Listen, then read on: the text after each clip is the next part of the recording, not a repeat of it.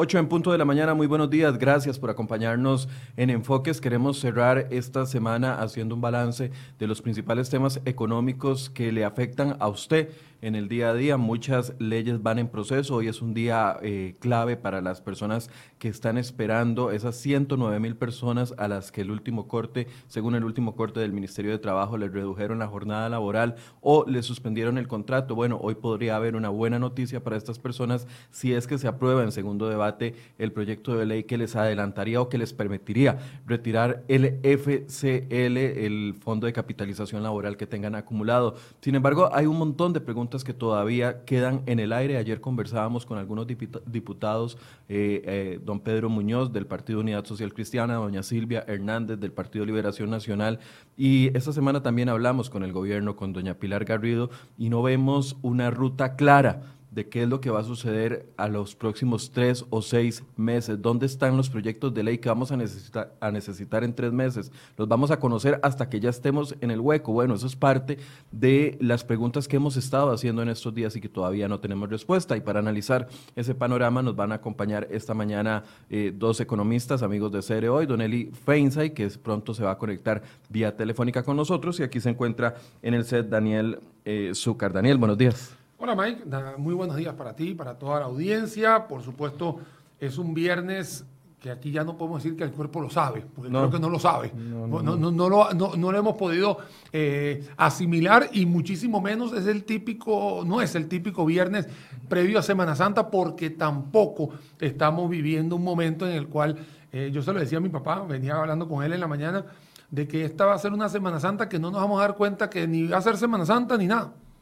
Sencillamente. Y estamos confinados, estamos acudiendo obviamente a los protocolos de salud, pero también entre ellos tiene que ver con la cuarentena y obviamente, bueno, hoy hay restricción vehicular y todo, bueno, una gran cantidad de medidas y definitivamente si tú sales hoy, yo creo que la gente no está, no, no, no creería que hoy es viernes previo a Semana Santa. Sí, eh, definitivamente el ambiente está complicado. Ayer veíamos que eh, a 11 personas subió en cuidados intensivos el, el, dato, lo cual es bastante preocupante en esta situación, porque, a ver, estábamos un poco confiados diciendo, bueno, va creciendo infectados 2, 3, 10, 9, 20, y eh, tal vez eso no generaba tanta preocupación, pero cuando al ver de que ya tenemos 11 camas de cuidados intensivos eh, ocupadas, eh, eso ya nos pone a reflexionar tal vez ojalá un poco más en serio. Mira, y, te voy a contar ya antes de entrar a los, a los temas que nos atañen siempre de economía, eh, yo espero y aspiro que la gente esté eh, como con los pies más en la tierra, me explico. O sea, yo, yo sé que ahorita que avisaron el tema de la restricción vehicular, en realidad hay una gran cantidad de memes que te dicen que es un poco complicado entenderla, etcétera. Bueno, en realidad el mensaje es claro, o sea, si no tiene que salir, no salga, o sea, que es, en casa. O sea, y, y, yo creo que eh, la gente debe de entender y de mencionar de que esto no es eh, un juego, de que esto no es fácil, de que esas 11 camas, mejor dicho, 11 personas que están en, cuidados intensivos, ojalá no pasemos de 11. O sea, gracias a Dios, en Costa Rica es de los pocos países, mira, toco madera 100 veces, en los cuales no hemos tenido fallecidos más allá de las dos personas adultas mayores como nos han mencionado. Pero mira, yo estoy suscrito a un canal de noticias internacional y, todo lo, y cada vez que se reporta algún tipo de alerta, digamos checkpoints, eh, van sacando cuántos han eh, fallecido en Francia, cuántos fallecidos en bueno, Estados Unidos, que bueno, ahora hoy eh, está explotado no solamente en temas de infecciones y contagiados, sino también en el tema de los decesos. El caso de Ecuador, creo que aquí todo el mundo ha estado, bueno, espantado con el tema de Ecuador. Vean que Costa Rica en esto hemos sido, gracias a Dios, muy privilegiados en eso, pero tampoco podemos bajar la guardia. Me parece que esa expresión cabe perfecto en esto. O sea, no podemos bajar la intensidad de guardarnos, hacer y, distanciamiento, etcétera. Y hoy escuchaba al doctor Marco Bosa de, eh, de, la Caja Costarricense del Seguro Social y él hace un punto muy importante. El próximo lunes vamos a cumplir el primer mes desde la primera detección de un caso acá en Costa Rica y él apuntaba de que en el resto de los países, en la experiencia internacional que se ha visto, el primer mes fue un mes no tan agresivo, pero que una vez pasados los primeros 30 días, la gente se descuidó y que a partir de ahí fue cuando comenzaron las curvas exponenciales de tanto de contagios como de fallecimientos. Entonces, meternos en la cabeza que lo que vamos a vivir en los próximos 30, 45 días son la clave para que no veamos las historias que está viviendo, como vos decías, Ecuador es, terrible. Mira, y, te cuento, yo sé que esto no tiene nada que ver con, economía, pero es un tema sencillo de entender. De hecho, hay, un website eh, Mike, tú lo compartiste ayer también, es un website que todo vemos que es de pantalla negra, ¿no? Eh, Federico lo tiene, tal vez lo pueda si poner. es ese mismo que tiene Fede, si lo puede poner en, pantalla.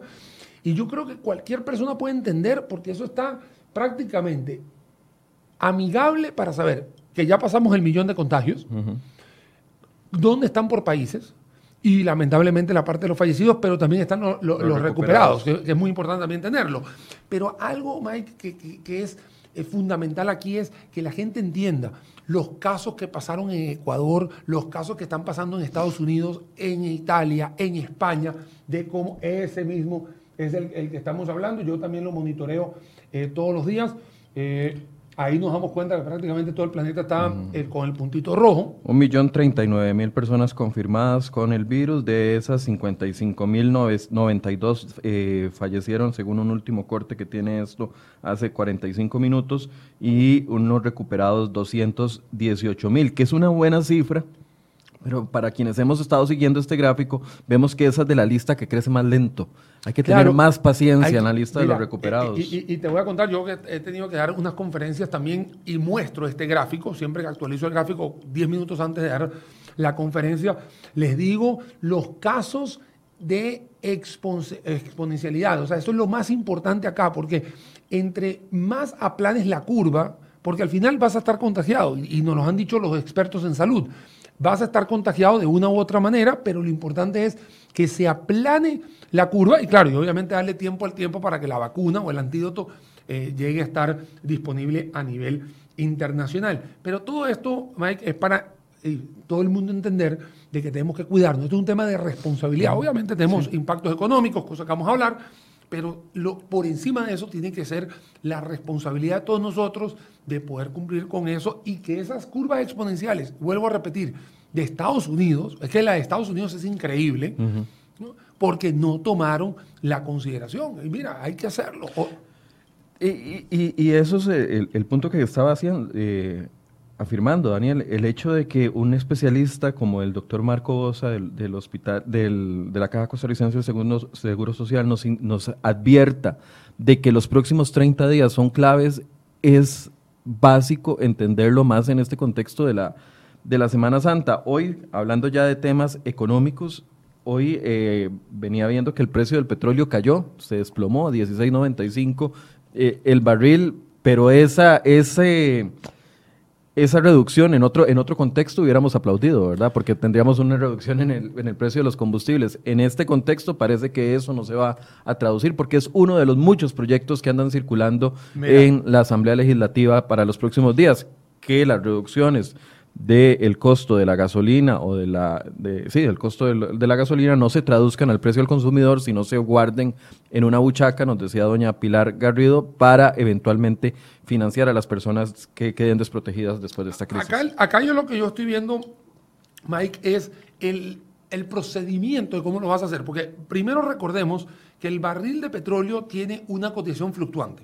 Luego nos vamos a Costa Rica, donde Recope cada 15 días tiene que agarrar ese precio, ponerlo en una ecuación y dar su mensaje a la RECEP, que es la que al final termina diciendo si se da o no el ajuste en la gasolina. Entonces, el procedimiento todavía va eh, caminando desde el día que tú ves el barril de petróleo hasta que lo vas a ver reflejado en tu precio de la gasolina. Y por otro lado, también tienes un rezago de casi dos meses entre el precio que estás viendo, que hoy estamos viendo, hoy 3 de abril, hasta que lo ves reflejado en el bolsillo de la gasolina del costarricense. Eso, digamos, son unos rezagos. Y luego hay que sumarle a eso, que yo no lo he escuchado, y aquí sí tengo que ser sincero, no lo he visto, es cómo va a ser el procedimiento de agarrar esa caja chica que va a estar dando ese diferencial en recope y pasarlo ya sea a la caja chica del Estado, caja única del Estado, o pasárselo a Limas, o pasárselo a quien sea. Al Ministerio de Trabajo. Al Ministerio de Trabajo, porque todavía no se sabe cuál. Entonces, la intención pareciera que está buena, pero la logística es la que no creo que se vaya a poder llevar a cabo tan rápido.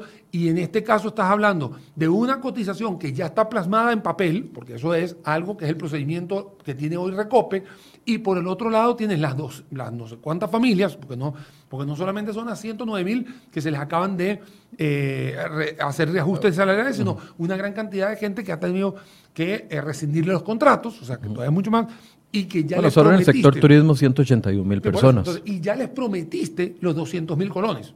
Y aquí el tema está, es que puede suceder lo mismo que sucedió hace unos tres días atrás. En El Salvador. En El Salvador.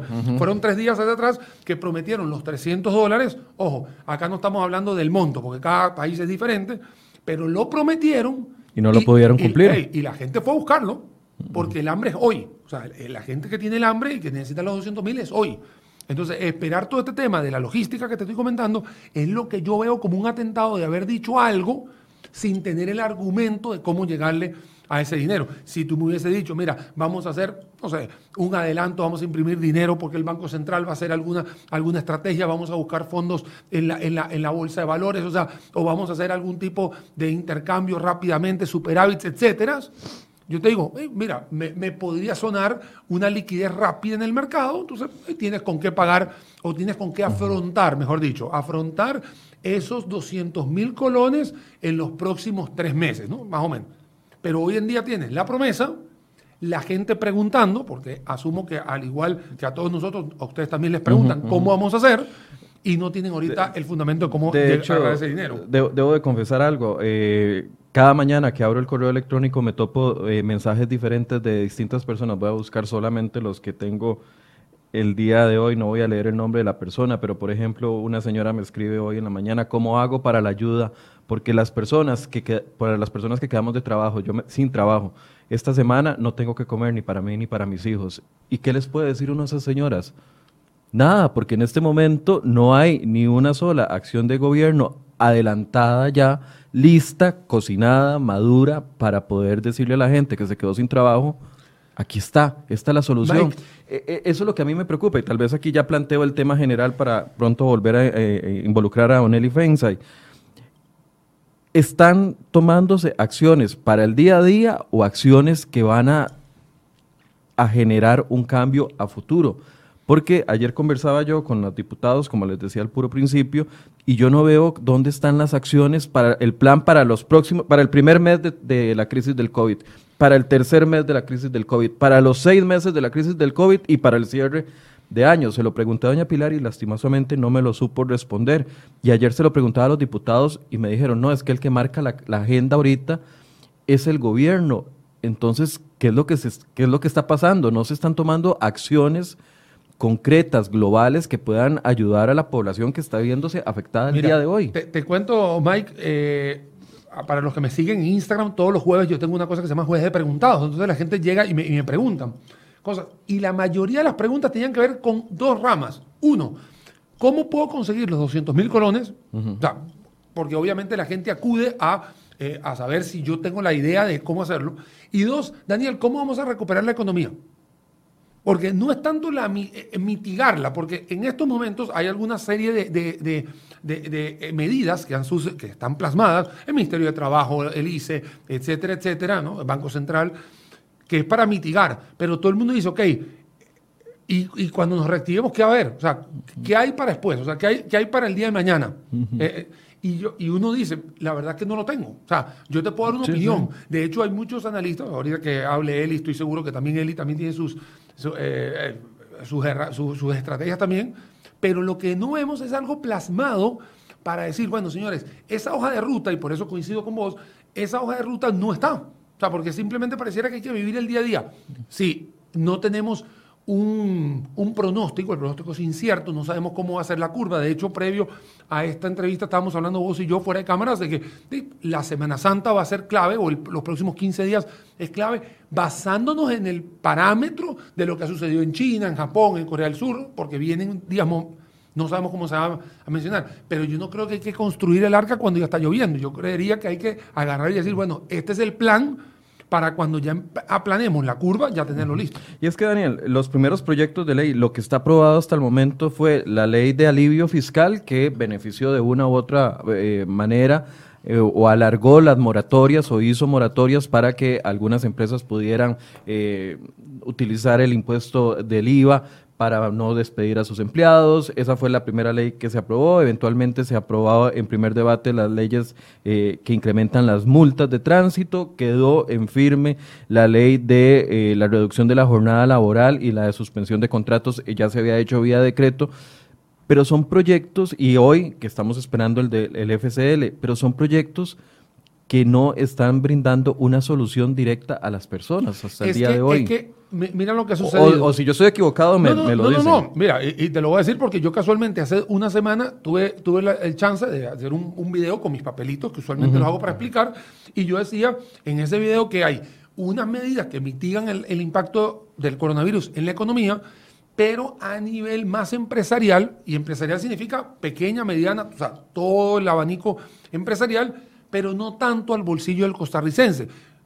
¿Por qué hablamos de esto? Porque tenemos el caso del agua, luz, teléfono, internet, que ahorita son los cuatro servicios más básicos y que hoy en día estamos utilizando en la casa.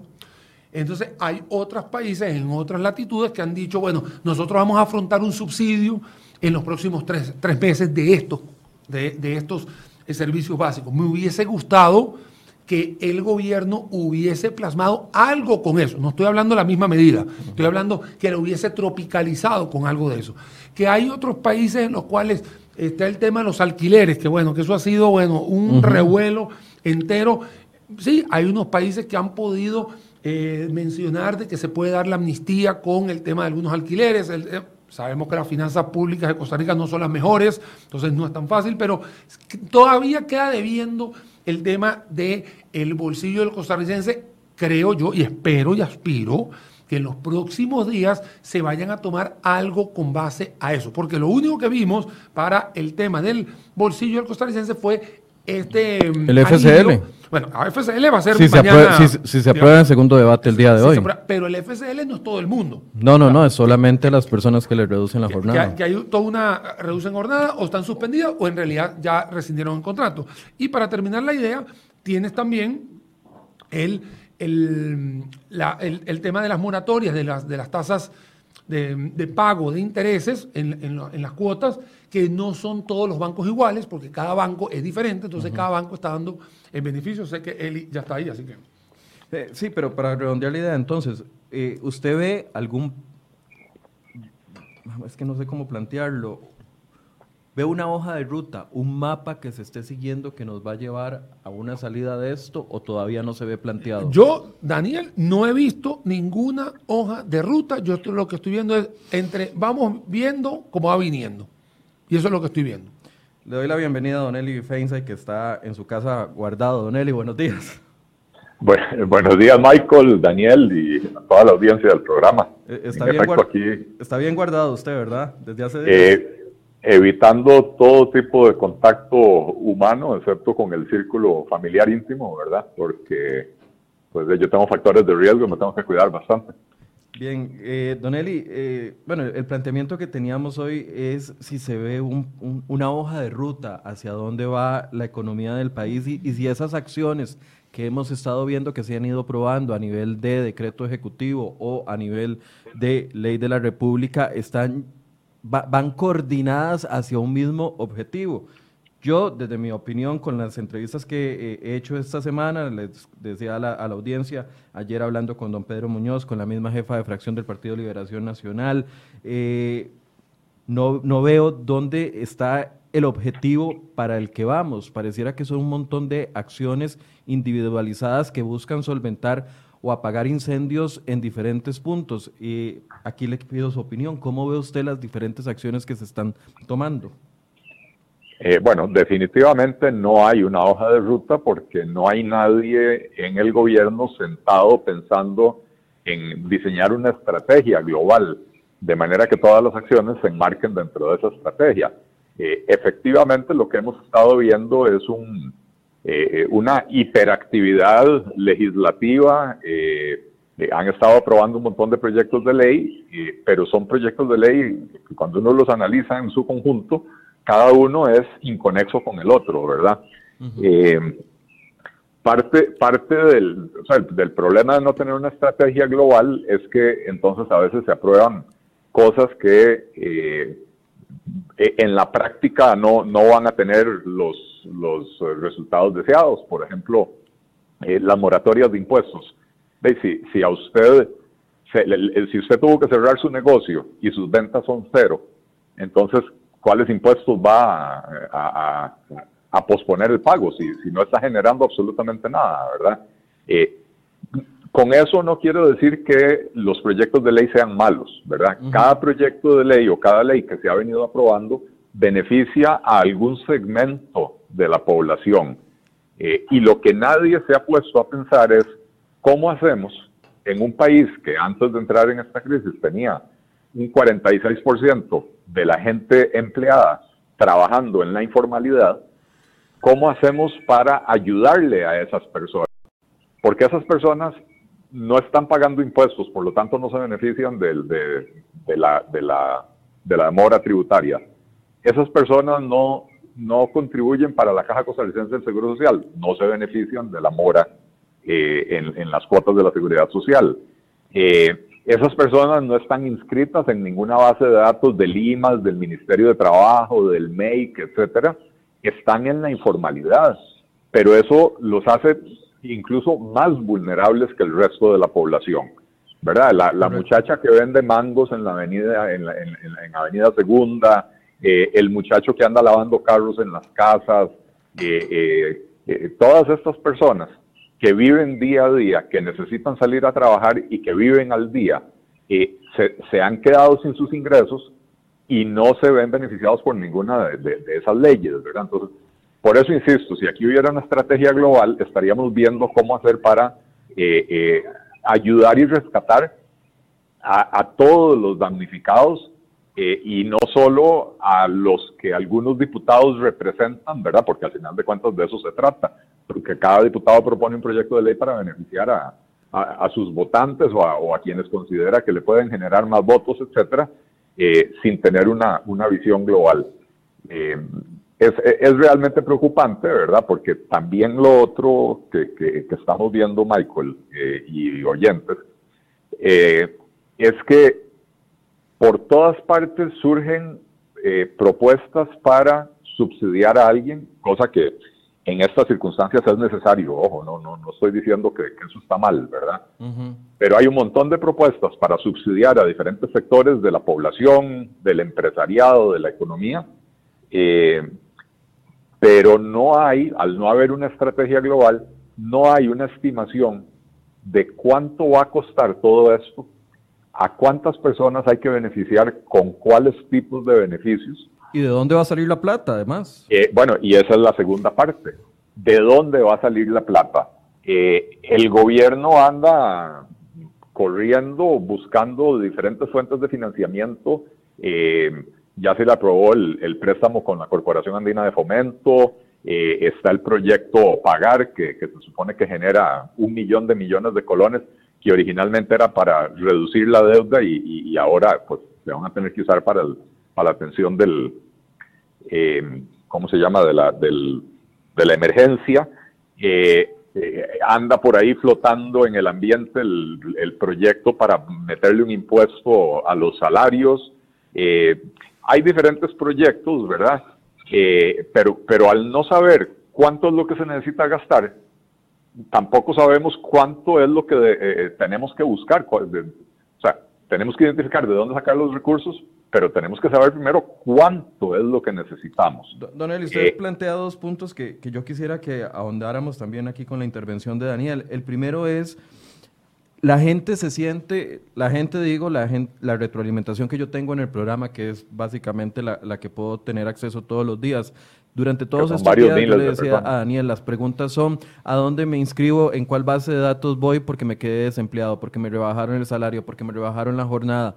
La gente está sedienta de conocer dónde está la ayuda. Sin embargo, yo traje a don Juan Luis Bermúdez la semana pasada y me dijo, todas las personas que estén afectadas por el COVID-19 en sus empleos tendrán que esperar a que se apruebe una ley porque no en este momento no hay recursos para esas personas a menos de que quepan dentro de eh, pobreza o pobreza extrema que podrían dirigirse a Limas a un proceso regular.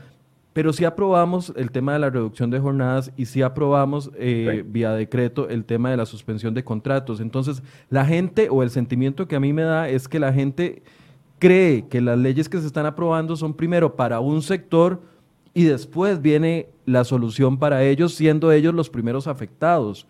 ¿Qué opinión le merece a usted eso?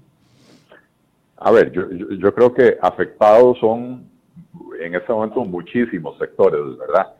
Eh, entonces yo, yo entiendo que una persona, por ejemplo, que, que está en la informalidad, eh, se queje de que el proyecto para el retiro del FCL no le, no le beneficia en absolutamente nada. Bueno, es cierto, ¿verdad? No, eh, el retiro del FCL solo le sirve a las personas que han estado con un empleo formal y han estado cotizando o, o, poniendo su aporte en esta cuenta, ¿verdad? Y además, yo ayer hice una publicación en redes sociales sobre ese proyecto de ley y algunas personas me decían, bueno, pero es que yo solo tengo nueve meses de estar aportando ahí, entonces en realidad lo que puedo retirar es muy poquito. Bueno, es decir, o sea, ciertamente hay, hay problemas que, que la ley no puede resolver, ¿verdad?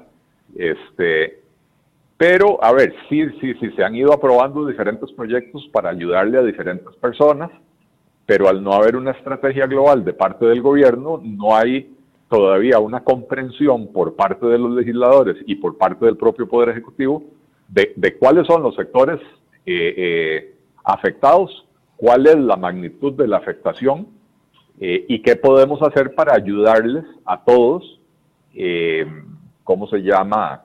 en la medida de lo posible, ¿verdad? Esto de ir de a poquitos es muy desesperante para la población, con toda la razón, ¿verdad? Porque de nuevamente, si usted le redujeron la jornada laboral o le suspendieron su contrato y se quedó totalmente sin ingresos, pero usted sabe que usted no está en las listas de Limas porque tenía un empleo, eh, eh, entonces, eh, de ahí usted, usted siente que, que, todavía nadie lo está ayudando, ¿verdad? Sí, Daniel, sobre este mismo punto que eh, da Don y mucha gente, y lo pone aquí en los comentarios, es que no puedo negarlo, se ayudó primero a las empresas y luego se dejó desprotegida a la gente. Eso ese es el sentido de muchos de los comentarios. Es que no es el sentido, es la verdad. O sea, es la verdad. Primero, a ver, yo sé que la situación es anómala. No hay un precedente que diga, eh, esta es la ruta que había que hacer o esto era la, la receta que había que tomar. Lo que sí está claro es que primero se dijo, vamos a tratar de mitigar el tema del desempleo. Eso fue, lo, esa fue como que la, la, eh, el mensaje que el, que el, gobierno quiso dar y se fue directamente con el tema de las empresas. Entonces, por eso vuelvo y te repito, me queda debiendo mucho el bolsillo del ciudadano común, que es exactamente donde después del tema de los bancos cooperativas, etcétera, que se han flexibilizado en el tema de las moratorias, no he visto algo que sea directamente al bolsillo del costarricense. Eh, nosotros hemos hablado acá una gran cantidad de alternativas, no por COVID, sino por otras condiciones de reactivación económica, abrir monopolio, abrir aranceles para que tener precios más bajos de la comida, canasta básica, etcétera, etcétera, que eso es para el bolsillo del costarricense, que hoy se ve afectado por reducciones de jornadas o reducciones salariales, etcétera. Bueno, eso es lo que hay que tomar ahora que se hizo primero una cosa que después la otra. Sí, eso fue lo que sucedió. No estoy de acuerdo, ojalá hubiesen hecho al revés, pero ahora lo que tienen es que seguir haciendo más medidas, abriendo más cosas, haciendo de que el ciudadano común tenga la prioridad número uno y no tanto el tema de las empresas. Porque si usted puede tener una ciudadanía mucho más contenta, la ciudadanía va a poder consumir, así sea a través de nuevos modelos de negocio y darle un poquito de respiro a algunos sectores de la economía, no a todos, por supuesto. Y otra de las cosas que estamos viendo, Michael, es que el, no estamos teniendo los argumentos completos para poder sustentar las propuestas de subsidio. Y eso es lo que a mí me preocupa acá. Vuelvo a repetir, lo que sucedió en El Salvador hay que poner barbas en remojo. Eso no puede suceder en Costa Rica y ya está sucediendo. La gente está hambrienta de los 200 mil colones que, prometieron. Y la gente no sabe dónde ir, no sabe dónde conseguirlos y el gobierno no sabe de dónde conseguirlos tampoco. Es, que ve, que todo es una promesa que se va a caer en el aire, está en humo, todo esto. La gente está sedienta en esto. Tú lo acabas de decir hace 15 minutos atrás, Eli también lo acaba de mencionar. Acá te vuelvo a decir, ¿cómo lo van a sustentar? que hay un tema de, la gasolina, que hay un tema de por ahí escuché letras del tesoro, que hay otro tema de por ahí. Todo está en el ambiente y en estos momentos, cuando hay mucha incertidumbre, acá es donde tiene que haber pie de plomo para decir las cosas. Lo que sucedió hace 10 días atrás con el ministro Rodrigo Chávez, que dijo una cosa y 24 horas después, aparte que fue eh,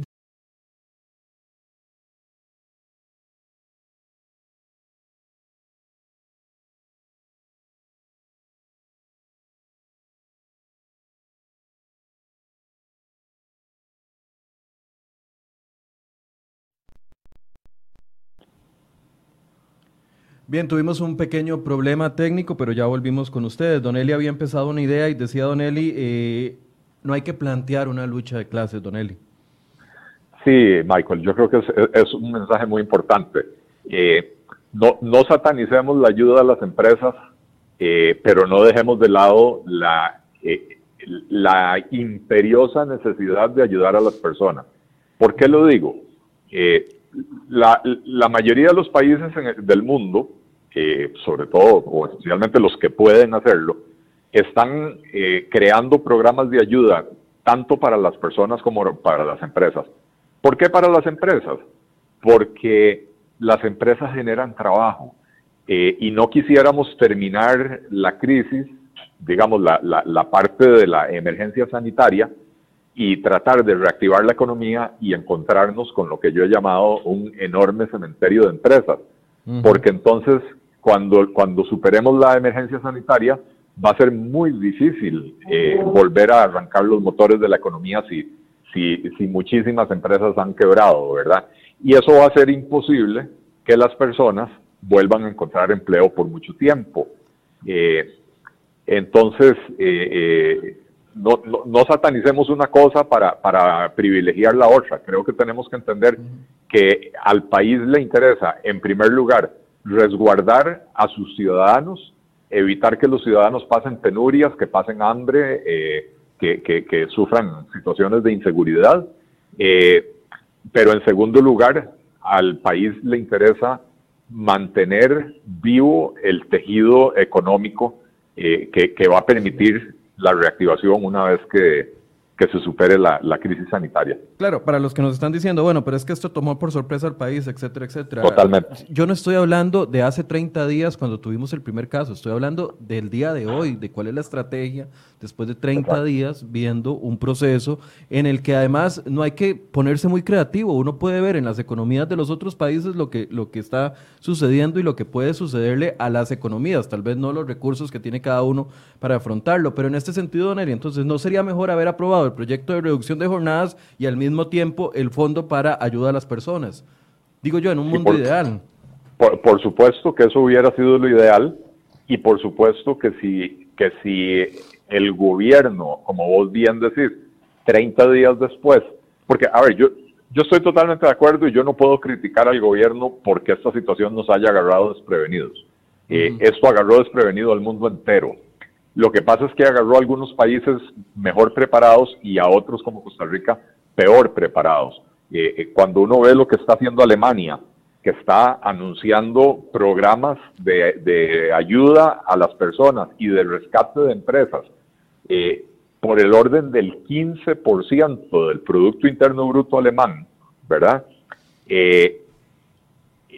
¿Por qué Alemania puede hacer eso?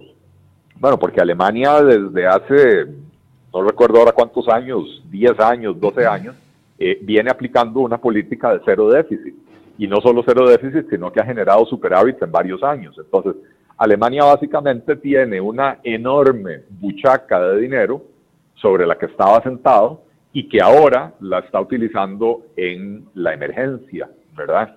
Este, Costa Rica, eh, en contraste con lo que hizo Alemania, llevamos 11 años generando déficits enormes año tras año. Eh, el menor déficit en los últimos 11 años fue del 4% del PIB.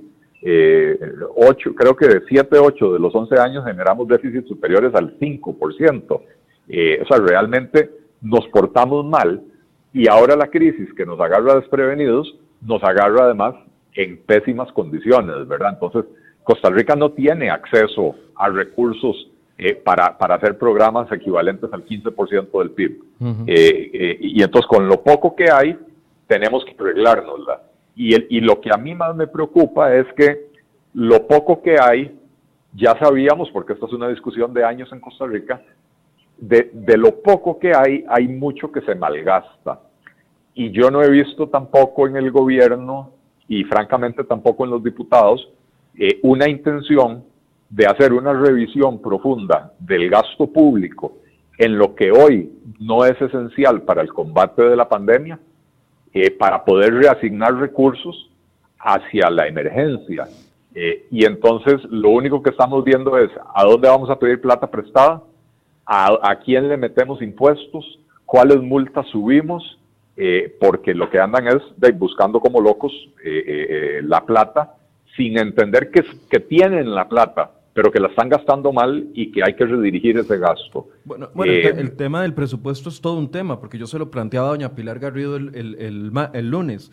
A ver, ustedes anuncian, y el presidente lo dice en conferencia de prensa, nos vamos a socar la faja y vamos a obtener 200 mil millones de colones socándonos la faja. Por favor, o sea, en un presupuesto de 10.5 billones, 200 mil millones de colones es menos del 2%. ¿Dónde se está socando la faja del gobierno? No. Eh, Sí, no, no, no, no. O sea, eh, eh, hay muchísimo más que se puede hacer, ¿verdad? Muchísimo más que se puede hacer. Pero eh, definitivamente tenemos un gobierno que no... de hecho, lo, dijeron abiertamente, Michael, cuando, cuando se les cuestionó sobre el, famoso plan pagar, ¿verdad? Y los mil millones de dólares, perdón, millón de millones de colones, millón de millones de colones, este que, que, si eso era realmente para la atención de la emergencia y, confesaron cándidamente que, que, bueno, que una parte sí, pero que otra parte era para poder garantizar eh, el gasto público, para poder mantener el gasto público sin tocarlo.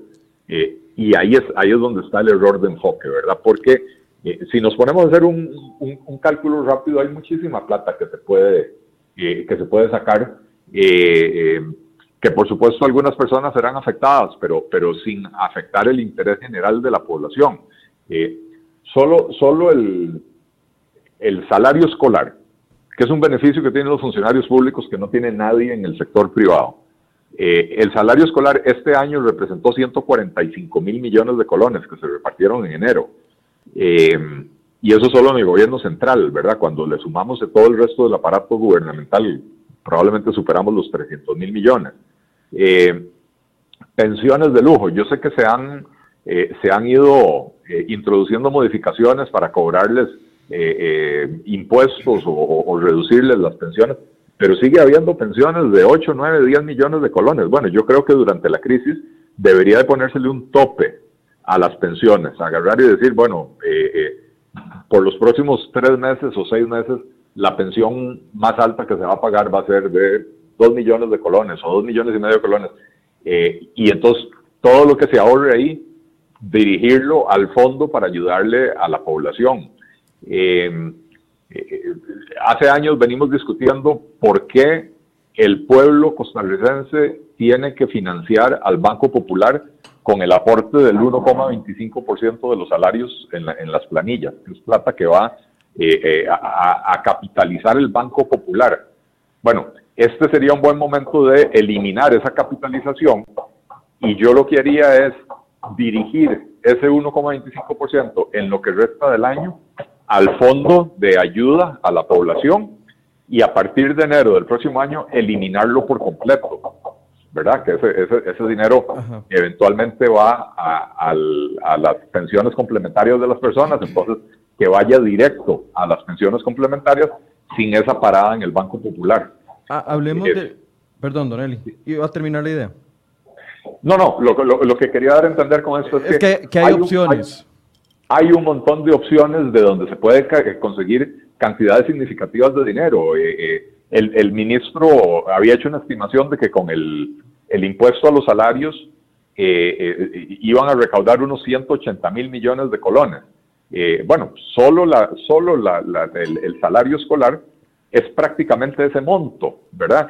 Eh, y, creo que es importante que, destaquemos, que, la gente entienda, que ningún país del mundo está poniéndole impuestos a la población en este momento. Ningún país del mundo pretende salir de una crisis quitándole el poco poder adquisitivo que le queda a la gente. Es un gravísimo error eh, eh, tener ese enfoque. solo a nuestro ministro de Hacienda se le ha ocurrido esa, esa idea y yo se lo preguntaba a doña Pilar. Para Allen Mora que me dice que él escuchó la respuesta completa doña Pilar, sí, doña Pilar dijo que no era suficiente un, un recorte de gasto de 2% y que estaban buscando dónde poder recortar más, pero que veía complicada la situación porque casi que la mayoría del presupuesto está comprometido para gasto corriente. Esa fue la respuesta completa, doña Pilar. Ahora, Daniel, hablemos de las fuentes de financiamiento. Ya don Eli se nos adelantó un poco. Una de las que ha propuesto el gobierno y pareciera que se echó atrás pero no está del todo eh, quitada de la mesa, doña Pilar misma me lo aceptó aquí, es el impuesto a salarios. Claro, esa estimación que dice Don Eli de 186 mil millones de colones estaba basada en un piso de 500 mil colones salarios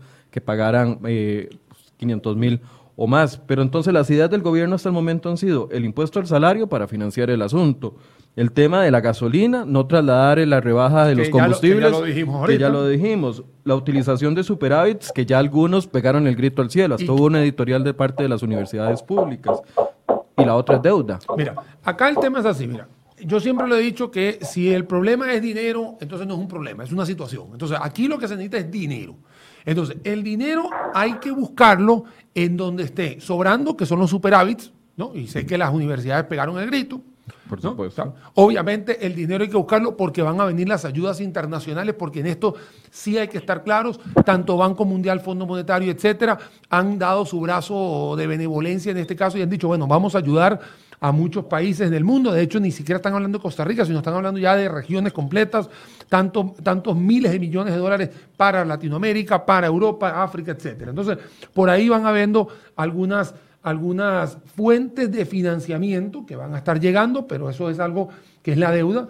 Me llama mucho la atención de que hayan retirado el proyecto de la mesa, no sé si lo guardaron o no, que era el tema de la titularización de las utilidades del INS ¿no? Lo, tuvieron que cambiar porque la Contraloría les dijo en primera instancia que no. Bueno, eso para mí era algo que, mira, era, era un tiro al piso. Eso en realidad es muy fácil. era era súper fácil y súper líquido de poderlo recibir. Me pareció muy raro que lo hayan eh, sacado, digamos, del entorno, lo pueden haber modificado mientras. Eso eran aproximadamente unos 500 millones de dólares.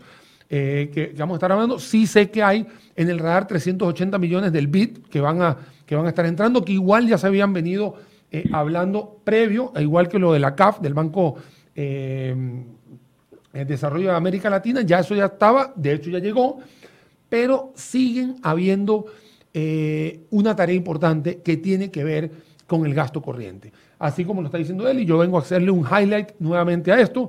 Ahora con el teletrabajo se me estaba ocurriendo una, una idea que no es brillante, simplemente una idea que a cualquiera de nosotros se nos ocurriría, de que ya no se necesita estar pagando tantos alquileres, porque mucha gente puede estar trabajando de sus casas, ya no necesito estar eh, pagando edificios completos porque ya no los necesito. Y entonces ahí empiezan a haber algunos recortes que si bien es cierto, no es el 2%, solo en alquileres, el alquiler, la papelería, muchísimas cosas, todo va sumando a la causa y ahí es donde tú te das cuenta que el Ministerio de Planificación tiene la herramienta para poder planificar, acá no tengo nada en contra de la ministra, pero sí del cuerpo completo de que hace unos creo que fue hace como 12 meses, me, disculpas y me corriges, porfa, Michael, que nos andan diciendo que andan eh, optimizando la planilla del gobierno y todavía no nos presentan el, plan completo de la, de la optimización de la planilla. Y no tiene nada que ver con el COVID-19, es algo que hace 12 meses hemos venido hablando. luego para por eso, y, es más, yo he estado aquí, contigo acá, hablando sobre eso y seguimos esperando y seguimos esperando. Entonces,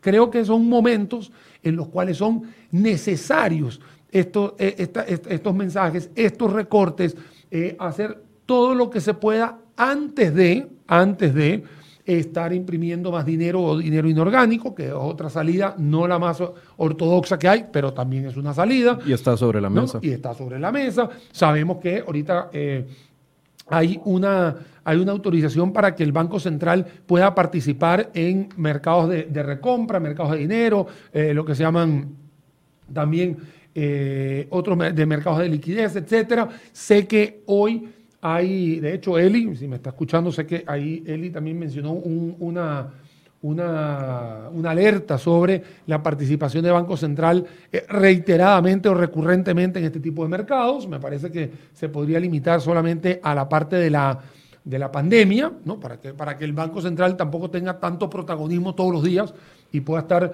eh, eh, ejerciendo más presión en la parte eh, monetaria, pero siguen habiendo muchas salidas, Michael, antes de estar metiéndole la mano en el bolsillo a las personas que se están quedando con el empleo, porque obviamente cada día que va pasando, como es totalmente incierto el futuro que vamos a tener, Muchos de los que estamos trabajando no sabemos si la semana que viene tenemos un ajuste salarial o sencillamente tenemos una, una suspensión del, del propio trabajo. Entonces, en realidad, en vez de estar buscando tributos adicionales, lo que se tiene que buscar son estrategias dentro del país dentro del país, porque las que están afuera van a estar llegando, puesto que hay una presión internacional para poder ayudar a todo el, a todo el planeta por temas de coronavirus, pero también internamente hay que buscarlo de forma más racional y no dando patadas de ahogado por todos lados, a ver qué digo para que la población se calme y dos días después la tengo otra vez la gente parada de uñas. Don Eli, sobre las fuentes de financiamiento, porque básicamente el impuesto al salario, si es que eventualmente avanza con, eh, con ese monto que mencionó el presidente de un millón cien mil, y el tema de la gasolina, al fin y al cabo, son impuestos que nos sacan. No se está metiendo la bolsa primero, el gobierno, no se está metiendo primero el gobierno la mano en su bolsa, sino que nos la está metiendo primero en las bolsas de los costarricenses. Así es, es que, es que eh, esa, lamentablemente esa es la mentalidad imperante en el, en el gobierno, es eh, que la población se sacrifique, no importa que esa población es la que ha eh, perdido el empleo, le han dado jornadas laborales reducidas, le han dado suspensión de los contratos laborales, nada de eso importa, que la, que la población se sacrifique para que el sector público no tenga que hacer un gran sacrificio, ¿verdad? Este, y eso, y eso definitivamente no está bien y, reitero lo que dije en mi intervención anterior. Ningún país del mundo pretende salir de la crisis económica que va o que está generando el, el coronavirus metiéndole impuestos a la gente. Por el contrario, lo que están haciendo es recurriendo a los ahorros que tenían los gobiernos, recurriendo a la capacidad de endeudamiento del gobierno, para, eh, para poder ayudarle a la población a llevar la, cuarentena, digamos, de la mejor manera posible y permitir que cuando esto se termine haya un tejido empresarial lo suficientemente sano y robusto para que la economía pueda rebotar rápidamente. Eh, definitivamente hay que, hay que exigirle al gobierno un mucho mayor esfuerzo por la parte del gasto público eh, y lo otro es nuevamente, ante la falta de una estrategia, eh, estamos corriendo a ver si, como, decía, eh, como decía Daniel, eh, que el BID nos preste tanto y la Corporación Andina de Fomento tanto otro. Deberíamos de haber acudido ya a, a una entidad como el Fondo Monetario Internacional y agarrar y decirle, mire, en los próximos tres años, Costa Rica tiene vencimientos de deuda por aproximadamente 10 mil millones de dólares eh, tenemos una situación fiscal precaria y la atención de esta crisis nos va a costar, o sea, en realidad yo no sé cuánto, pero 3, 4, 5 puntos porcentuales del PIB. No estamos en condiciones de enfrentar todo simultáneamente. Entonces, ¿qué necesitamos? Necesitamos un préstamo de 10 mil millones de dólares o 15 mil millones de dólares en condiciones blandas que nos permitan, uno, canjear esa deuda que se nos vence en los próximos tres años y dos, eh, y más importante el dos que el uno, y dos, atender la emergencia en este momento. Eh, yo, no, yo no soy tan optimista como Daniel con respecto al tema de la ayuda internacional. No perdamos de vista que esta, eh, esta pandemia está arrasando las economías de todos los países del mundo.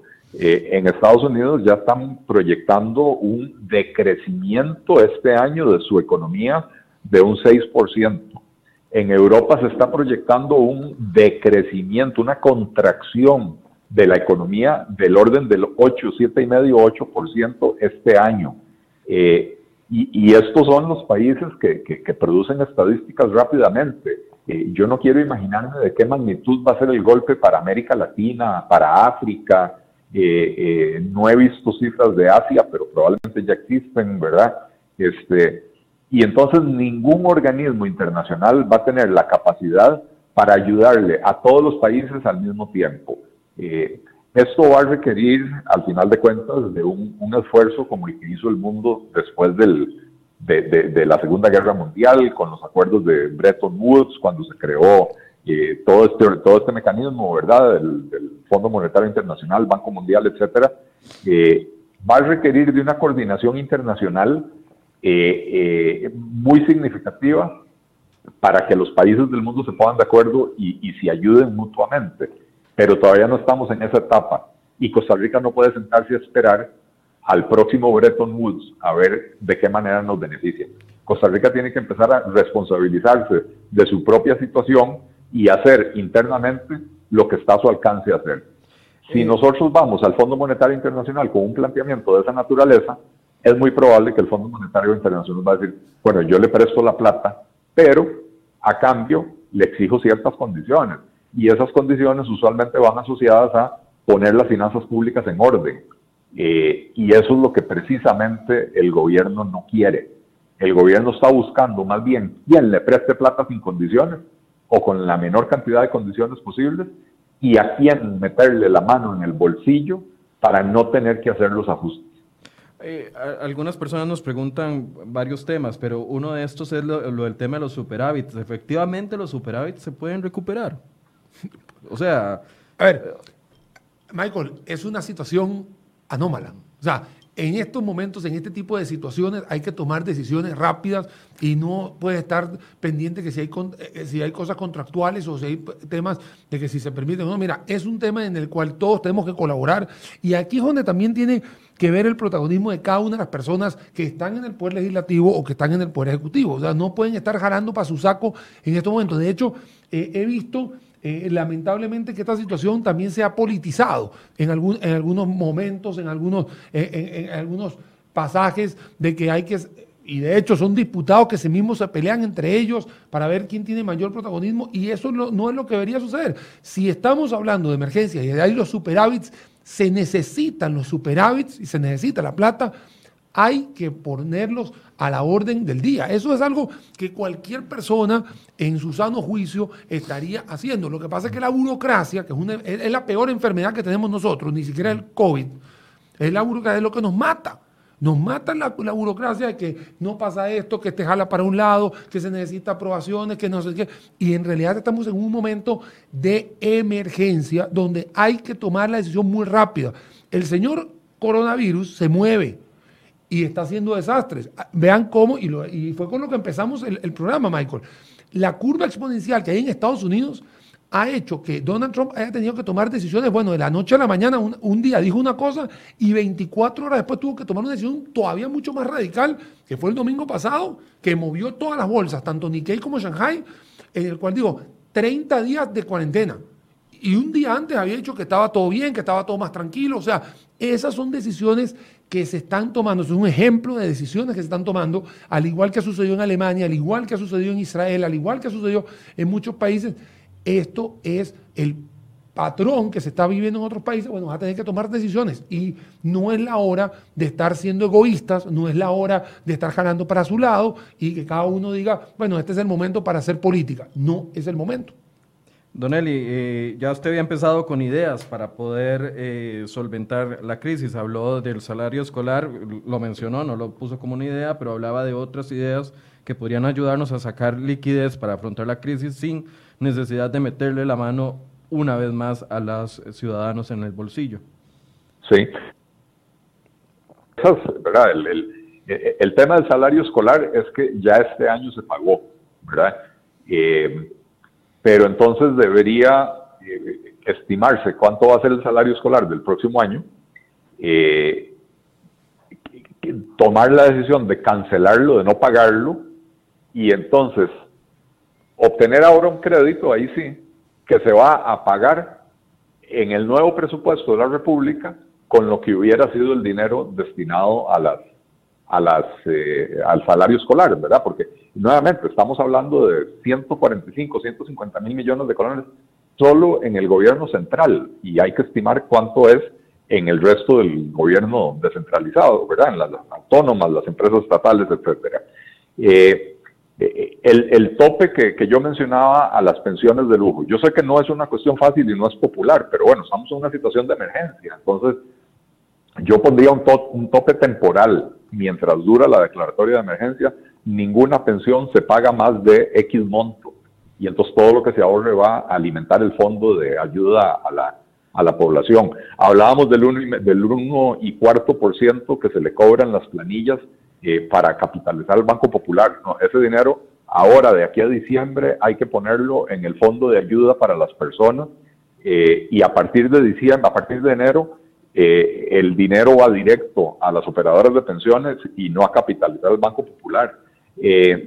Podemos agarrar el, parte del 10% de las utilidades de los bancos estatales que se destina a fondear al Infocop eh, que esto es básicamente plata regalada para que, para que Infocop le preste a las cooperativas, eh, se, les destina un 10% de las utilidades de los bancos estatales.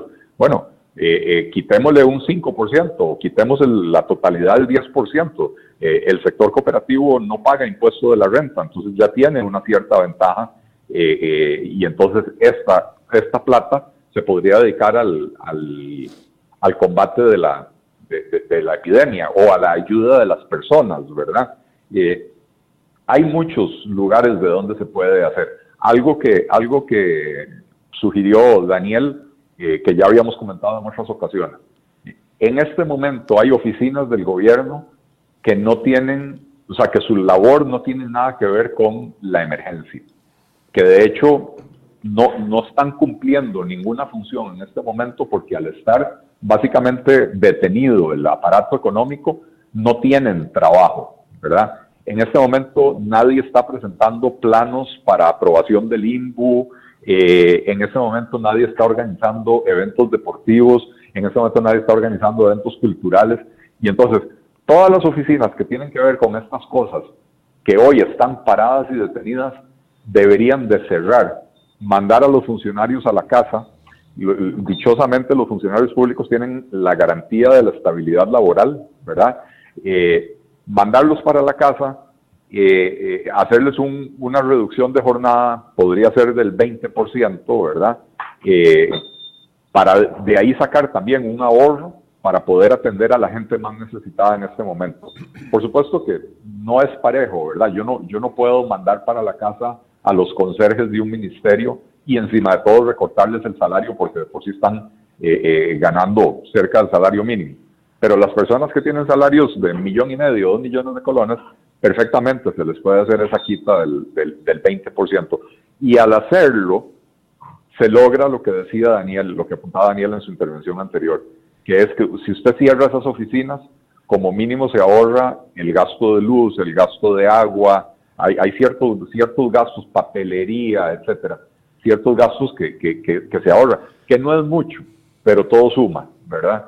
Eh, en, en, estos momentos de emergencia deberíamos de concentrar la acción gubernamental en las áreas que son verdaderamente esenciales, eh, que por supuesto todo lo que tiene que ver con los servicios médicos, ¿verdad? Todo lo que tiene que ver con la caja y el Ministerio de Salud, pero también no perdamos de vista todo lo que tiene que ver con el mantenimiento y la operación de las infraestructuras básicas la electricidad, el internet, el agua, eh, ¿verdad? Tiene, eso tiene que mantenerse.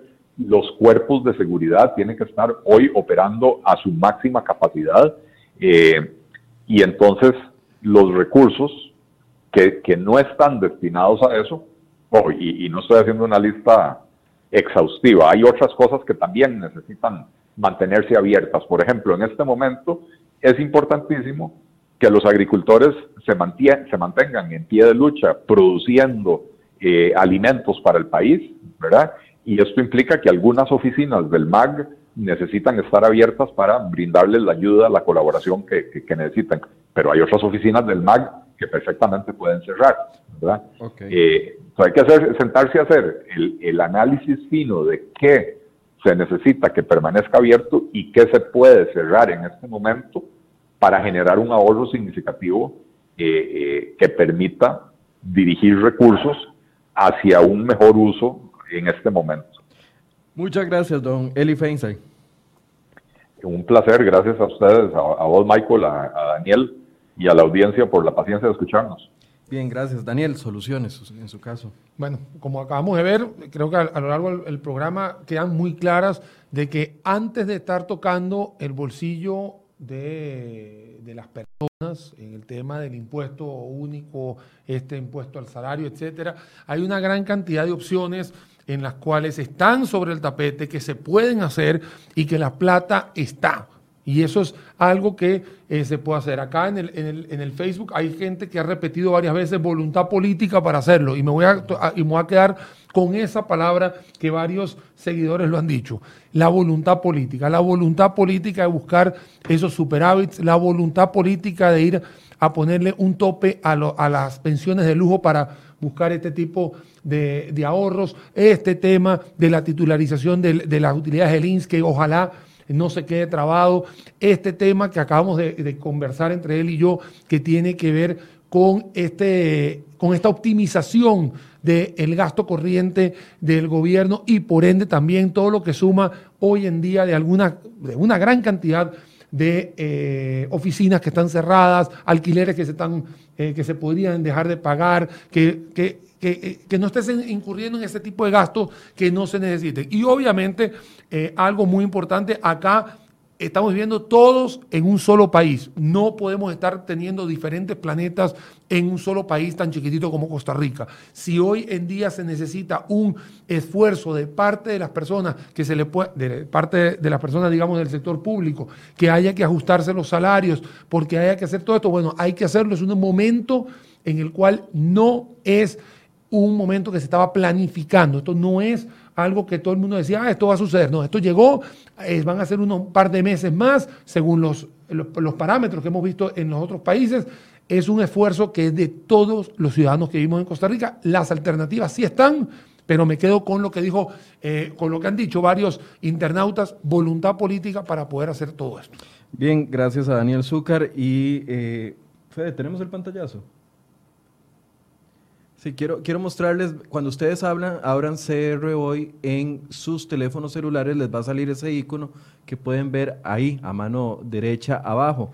Cuando circulo, usted hace clic ahí y puede ingresar, pone en donde termina su número de placa, ahí donde dice seleccionar, y le va a aparecer los horarios de eh, las restricciones que aplican a partir de hoy a las 5 de la tarde hasta el lunes 13 de abril. Entonces es una herramienta que estamos facilitando para la versión eh, móvil, para los teléfonos celulares, para que usted pueda ingresar ahí y poder eh, reconocer cuándo le toca circular o no para que se vaya a evitar la multa que ahorita es de 22 mil colones, pero si queda en firme hoy aprobado el proyecto de ley y el lunes lo publican en la Gaceta Digital, la multa va a ser de 107 mil colones. Así que evítese ese problema. Y otra cosa que quiero decir antes de concluir, a ver, ser crítico con el gobierno no es ser antipatriota.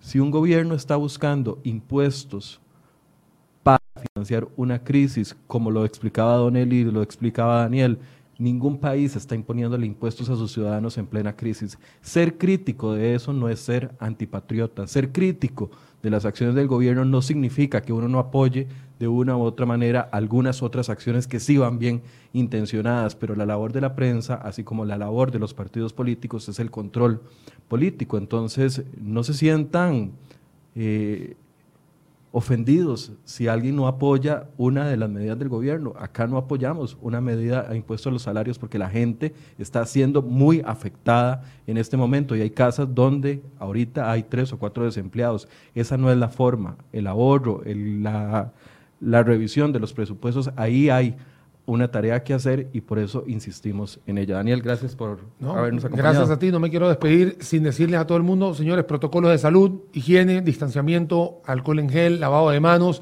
por supuesto, cuídense mucho, quedarse en casa, obviamente, como se lo dije a Michael anteriormente, el tema de la, de la restricción es un poquito complicado, sé que está la aplicación móvil de Cerroy, pero si usted se queda en casa, créame que no va a estar pendiente de muchas cosas. Muchísimas gracias por la invitación, Michael, espero verte pronto. Muchas gracias y muchas gracias a ustedes. Los esperamos el lunes eh, en el noticiero a partir de las 7 y 20. Buenos días.